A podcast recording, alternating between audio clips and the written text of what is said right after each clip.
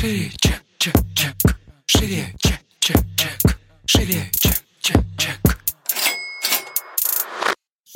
Всем привет! Это выпуск подкаста «Шире чек». Меня зовут Ира Подрез, и дважды в неделю вы слышите мой голос. В этом подкасте мы говорим про продажи, как перестать их бояться, что делать с синдромом самозванца, как поднять чек и начать зарабатывать больше. Ну и самое главное, к чему мы с вами идем, это системные продажи. Чек, чек, Шире. В этом выпуске мы снова общаемся с победителем конкурса, который был у меня в Инстаграм. И на этот раз наш гость Анастасия, психолог. Друзья, прям просился в наш подкаст гость-психолог, и вот наконец-таки. Настя, привет. Привет, Ира. Настя, сейчас вообще идет огромнейший спрос просто на психологов. Мне кажется, что вот 21 год это прям бум, наверное. В 20-м мы уже видели подвижки довольно-таки сильные, но вот 21 сейчас, мне кажется, с каждой трубы все у нас как бы про психологов. Жалко, что психологов нет столько квалифицированных. Это точно. Скажи, пожалуйста, сама ли ты развиваешь свой блог? Или тебе кто-то помогает? На самом деле я развиваю свой блог, но, наверное, я больше развиваю свой бренд, потому что я довольно известный психолог у себя в городе, в Казахстане, в Алмате, и честно скажу, что у меня не очень много энергии и времени на ведение своего блога. И он даже, ну, такой, я бы сказала, микроскопический. Больше я работаю на свой бренд, и моя фамилия Стеблянка довольно известная по двум причинам. Есть такая интересная история у меня. Мой свекор, президент Ассоциации психологов Казахстана. Не слабый заход такой.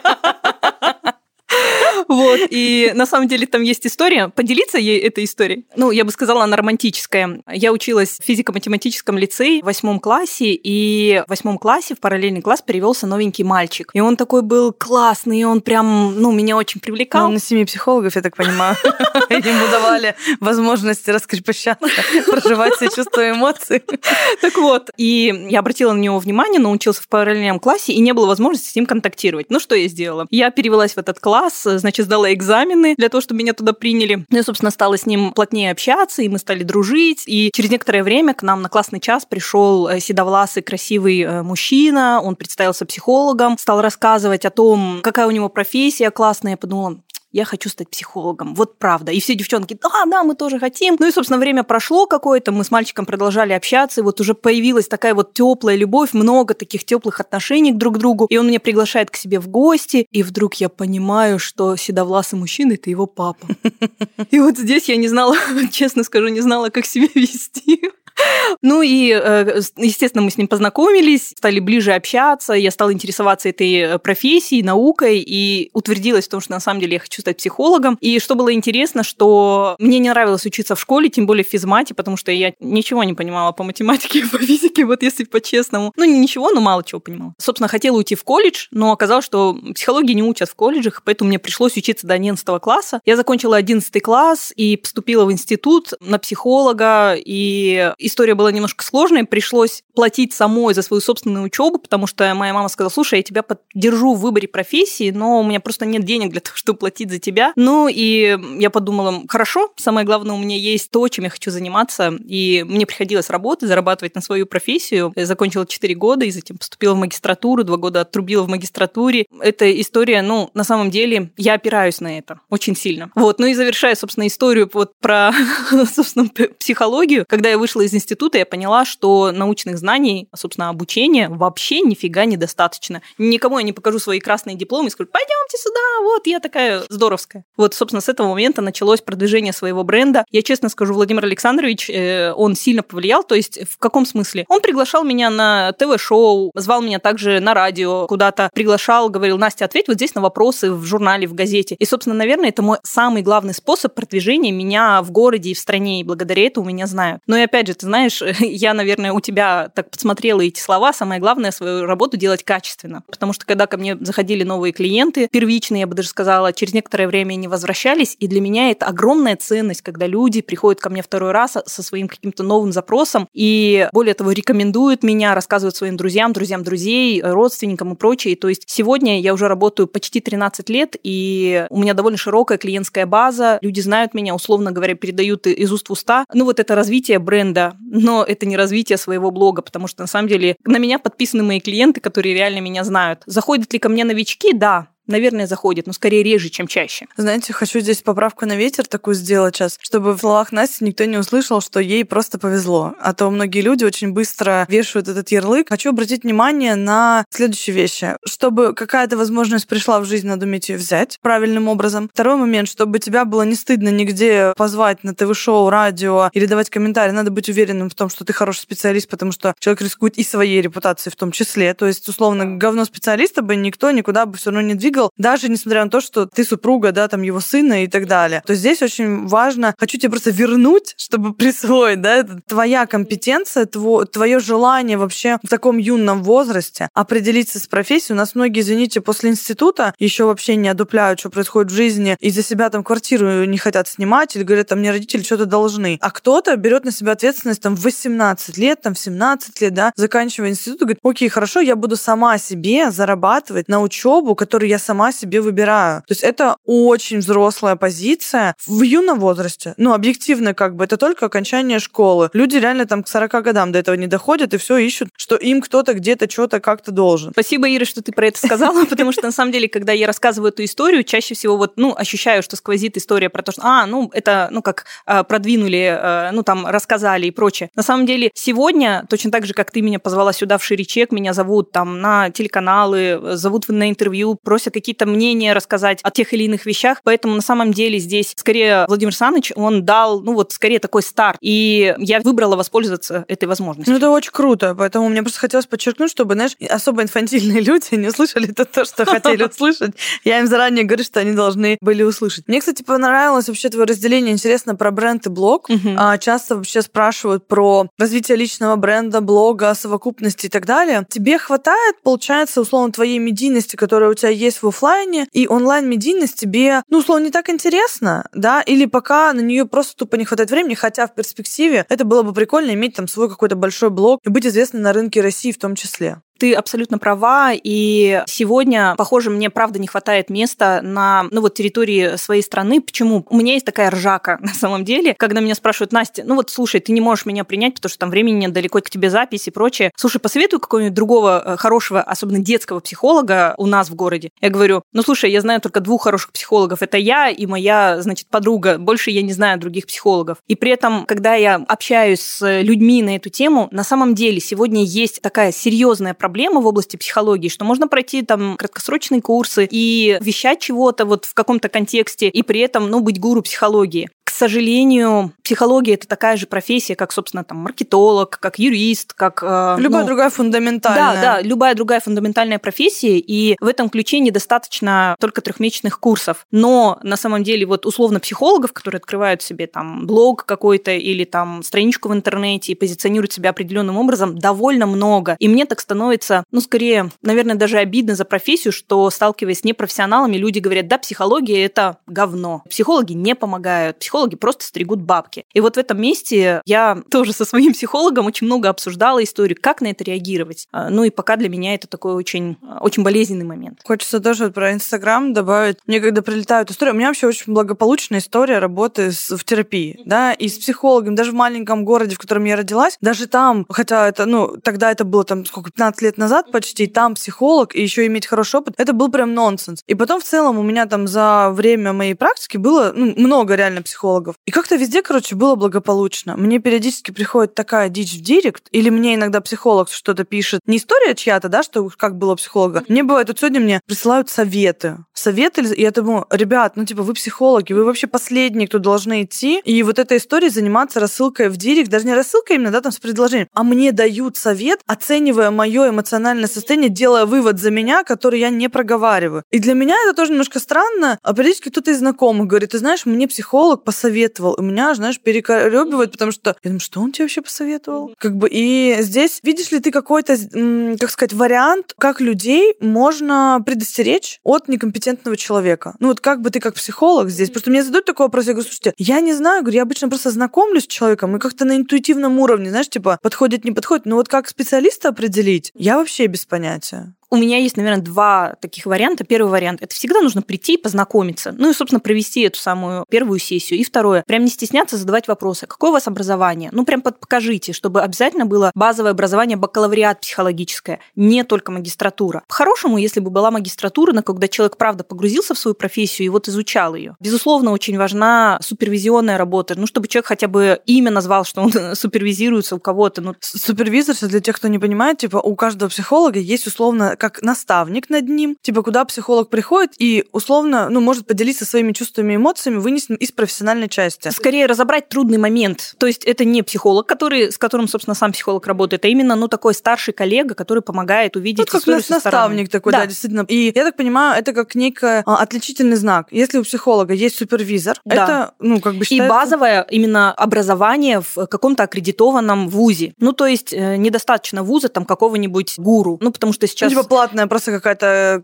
типа, карточка, условно. Да, да. Угу. Вот, то есть на это важно обращать внимание. И, безусловно, важно смотреть, и какая специализация у человека. Ну, то есть он там специализируется, например, там в бизнес-психологии, или он в детской психологии, или там, э, ну, в каких-то, ну, скажем, вопросах зависимости и прочее. Ну, потому что невозможно быть хорошим специалистом везде универсалом. Хорошим можно быть, ну, в какой-то условно узкой среде. Э, часто меня спрашивают, слушай, Настя, а ты все-таки детский психолог или взрослый? На самом деле я начала работать именно с детской психологией, разбиралась с вопросами, скажем, детско-родительских отношений, но пришла к выводу, что на самом деле дети, они не существуют отдельно от родителей, и чаще всего у детей сложности связаны именно со сложностями, с которыми живут родители. И поэтому, ну, там, через 7 лет своей практики я переквалифицировалась, скорее доучилась, чтобы оказывать помощь взрослым, и сегодня вот я работаю дополнительно с родителями, если я понимаю, что на самом деле с ребенком все окей, и нужно, ну, здесь помогать маме или папе, ну, как-то чувствовать себя более опорно, что ли. Чек, чек, чек шире. Скажи, пожалуйста, возвращаясь к вообще какой-то маркетинговой истории, какие у тебя услуги и продукты? Ты, я так понимаю, консультируешь лично? Есть ли у тебя какие-то дополнительные продукты? И как ты вообще масштабируешь какую-то свою деятельность? И масштабируешь ли ты? Может, ты ее не масштабируешь? Слушай, на самом деле я купила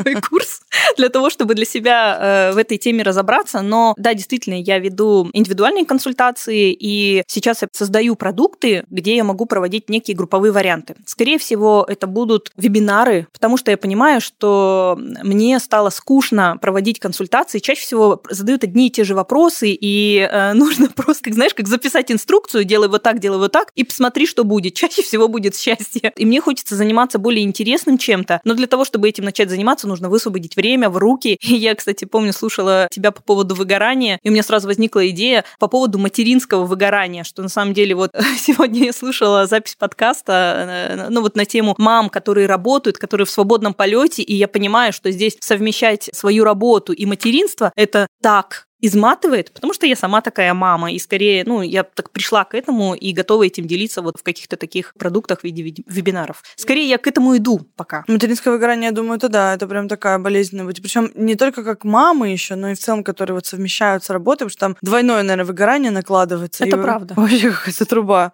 Услуги психолога – это вообще такая тема очень деликатная. Есть ли какие-то особенности при продвижении и вообще при продаже этих услуг, с точки зрения твоей именно позиции? Что ты можешь использовать, что ты не можешь использовать как психолог? Да, на самом деле, может быть, именно поэтому я блог не продвигаю так активно, потому что там есть несколько таких очень важных этичных моментов, которые я не могу ну, нарушить. Ну, например, сборы отзывов Известно, что человек, ну, который э, получил какую-то услугу, условно, не в психологическом поле, он легко пишет отзыв, ну, или если его попросить, он может написать отзыв, собственно, ну, там, э, этим можно пользоваться для того, чтобы вызвать доверие у э, там, потенциального клиента. В психологии, я бы сказала, это практически запрещено, потому что, ну, во-первых, чтобы не нарушить конфиденциальность клиента, во-вторых, чаще всего это настолько личные истории, ну, про которые даже сам клиент не может, ну, как-то так очень складно рассказать. Ну, единственное, что можно в отзыве, да, получить, это, ну, спасибо, мне стало легче, хорошо. Вот. Ну, то есть это если говорить о теме отзывов. Ну, и я считаю, что на самом деле этический кодекс, он запрещает контактировать с клиентом, условно говоря, получая от него выгоду, ну, вот такую вне консультации, что ли. То есть здесь не идет речь сейчас там об оплате, а вот именно идет речь о том, что так, я тебя консультирую, но помимо оплаты я еще от тебя отзыв хороший получу. Вот, то есть это просто запрещено этическим кодексом, и это большая сложность. Первое. Второе. В принципе, нельзя рассказывать кейсы, да, про которые могут рассказывать разные специалисты. Но, опять же, клиент может узнать себя. Во-вторых, я обещаю, что я не рассказываю об историях, ну, где-то в публичных полях. И это, опять же, определенная сложность. И если я даже делюсь какими-то историями, чаще всего это собирательный образ. И даже здесь я очень осторожна, потому что ненароком могу, ну, как-то все таки начать вспоминать какой-то конкретный случай. И, опять же, вот этот сторителлинг в этом смысле, он э, не работает. Но это вот то, что я сейчас могу вспомнить, и то, с чем я, наверное, сталкиваюсь, сложности, с которыми я сталкиваюсь каждый день. Интересно будет услышать твое мнение. У меня в продукте как раз вот ты куда ты идешь на легко и дорого. Там есть адаптация uh-huh. под нишу конкретно под помогающие профессии. Uh-huh. Я там даю маркетинговые инструменты, которые, на мой взгляд, могут сработать. Интересно. Поэтому ты когда посмотришь, дай потом обратную сессию, потому что я понимаю вот эту деликатность и ну, понимаю, что не все готовы там открыто о чем-то говорить. И вот предложила несколько гипотез, что uh-huh. я не психолог, uh-huh. да, uh-huh. могу только давать какие-то гипотезы. Будет прикольно послушать. Пока не психолог. Пока. Да, я, кстати, в этом году иду да, учиться. Вот, я очень хочу эту часть закрыть, что у меня большой именно опыт своей терапии. Хочется, конечно, да, апгрейдиться. Не то, что там в частную практику какую-то, а именно вот с точки зрения понимания, наверное, этих процессов. Ты знаешь, Ир, вот здесь прям э, хочу сказать, что когда я на тебя подписалась, то и то, как ты говорила, у меня даже сначала возникло впечатление, что ты психолог и как то совмещаешь психологию с маркетингом. Думаю, блин, я хочу послушать, о чем этот психолог говорит. А потом, когда я стала погружаться в твой блог, я вдруг поняла, что здесь я, ну, не, не в теме. Но, в общем, это меня зацепило, честно. Ну, как говорит мой психотерапевт, есть что-то, с чем люди рождаются, и то, что не получить в институте. Вот я когда поделилась, говорю, что я хочу пойти, он говорит, ты, ну, у тебя, типа, есть это. Поэтому спасибо. Мне приятно. Такое подтверждение приятное. Сама себя, знаешь, типа, молодец, Ирка, молодец. Шире. Очень часто вообще при вопросах подписчиков я постоянно говорю фразу «идите в терапию». Это уже своеобразный такой какой-то мем, мне кажется, может быть, что на 90% вопросов ответ «идите э, в терапию». Для тех, кто еще не дошел до нее, да, одно дело мое мнение, да, и мои какие-то... Да, другое дело мнение человека, который в этом ну, непосредственно развивается. Твой э, ответ людям, которые еще не дошли до терапевта, почему им надо это сделать? Потому что многим же страшно, да, что, что там такого будет, вот как профессионал в этом. Прямо у меня сразу вот так, так много ответов, что я не знаю, за сколько уцепиться. Ну, э, пожалуй, я думаю, что следует идти в терапию по одной простой причине – найти человека на своей стороне. Но это человек, который будет сто процентов находиться рядом, если надо поддерживать, если надо где-то, ну так чуть-чуть показать со стороны, если надо где-то что-то подсветить в нужном ключе, и при этом этот человек никогда не будет критиковать. Я бы сказала, это такой хороший, добрый друг, который с большим теплом относится к своему клиенту, это раз, и во-вторых, который по-честному будет с тобой говорить. И я думаю, что во всех отношениях это очень дорого и очень ценно. Честность это особенно, когда, типа, условно, родитель может либо быть слишком критикующим, либо слишком таким опекающим, когда ребенок не понимает, где вообще грани. В терапии ты видишь какую-то поддерживающую реальность. То есть тебе да. могут и вернуть что-то, где, типа, не так, и это там домыслы, или это какие-то такие истории, да, где ты западаешь во что-то, какую-то свою травму, и реальность угу. не имеет общего. И с другой стороны, могут поддержать, когда э, не хватает хватает какой-то опоры. Мне периодически спрашивают, есть ли у меня ментор или наставник. Я говорю, что нет, я ни с кем не занимаюсь, у меня нет ментора и наставника. А недавно я себя поймала на мысли, что вот мой терапевт, он выполняет в каком-то смысле, именно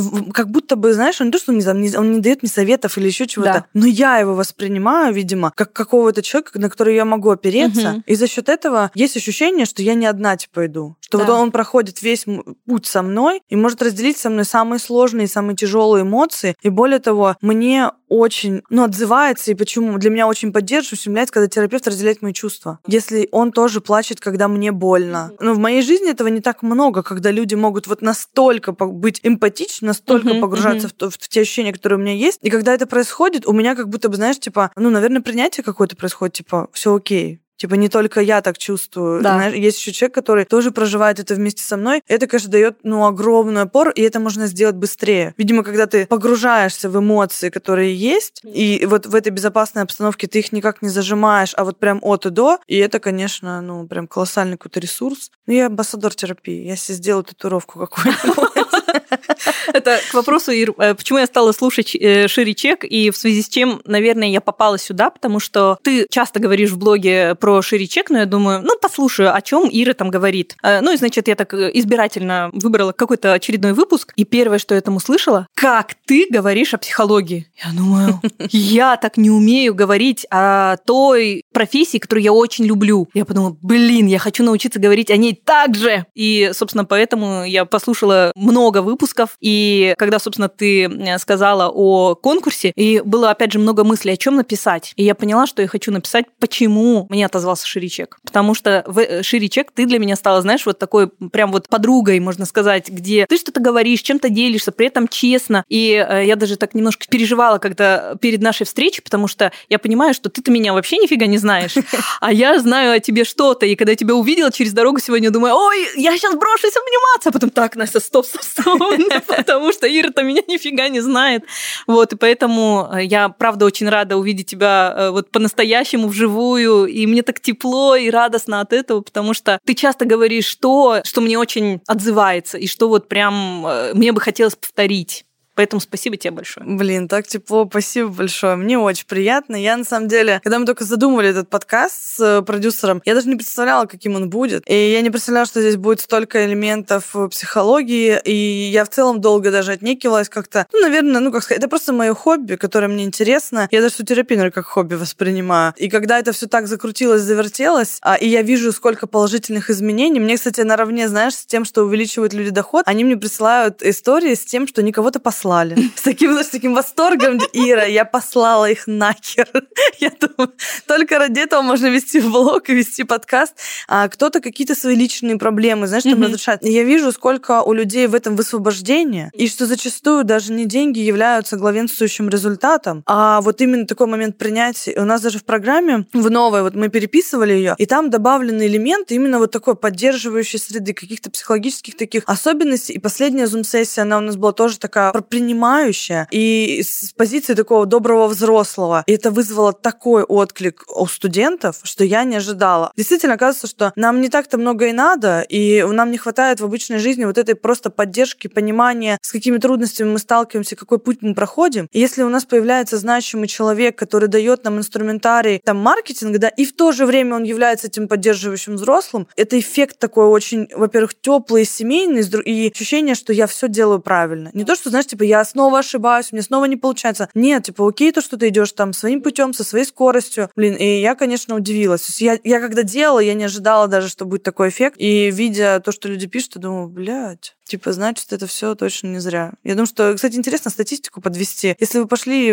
в терапию благодаря подкасту или блогу, напишите в директ. Мы начнем считать людей, которые пошли в терапию благодаря нашим продуктам. Чек, чек, чек. Шире. Ира, ну в этом месте мне точно хочется добавить еще одну историю по поводу там послать, не послать. В очередной раз я видела, что ты, ну там э, написала, ну как отозвалась в сторис о том, что вот таких ты э, просто блокируешь молча. И ты знаешь, э, я увидела, что мне там в директ пишут, ну какие-то люди, какие-то совершенно непонятные вещи. Раньше я просто игнорировала, но продолжала им оставаться быть здесь. И здесь, после того, когда ты стала это, знаешь, как получила разрешение, и я просто молча стала их э, блокировать и говорить о том, как со мной нельзя нельзя в блоге. Потому что как в жизни со мной нельзя, я вообще-то знаю. А вот как со мной нельзя в блоге, я еще не очень знаю, потому что, ну, ну как-то... Э, другое э, поле. Другое просто. поле. Друг, какие-то, наверное, ну, важно еще сформулировать правила. И вот ты помогаешь мне формулировать эти правила там для себя. Друзья, обращайтесь. Просто если кого-то послать, заблокировать, как бы, все можно. Настя, спасибо тебе большое за это интервью. Было очень круто, душевно и так психологически, знаете ли. Друзья, на этом мы заканчиваем наш выпуск. Обязательно с вами услышимся в следующем выпуске. Как обычно, какую-то обратную связь, лайки, комментарии. Э, Все, собственно, в нашем подкасте приветствуется. Ну а на этом я с вами прощаюсь. Всем пока. Шире,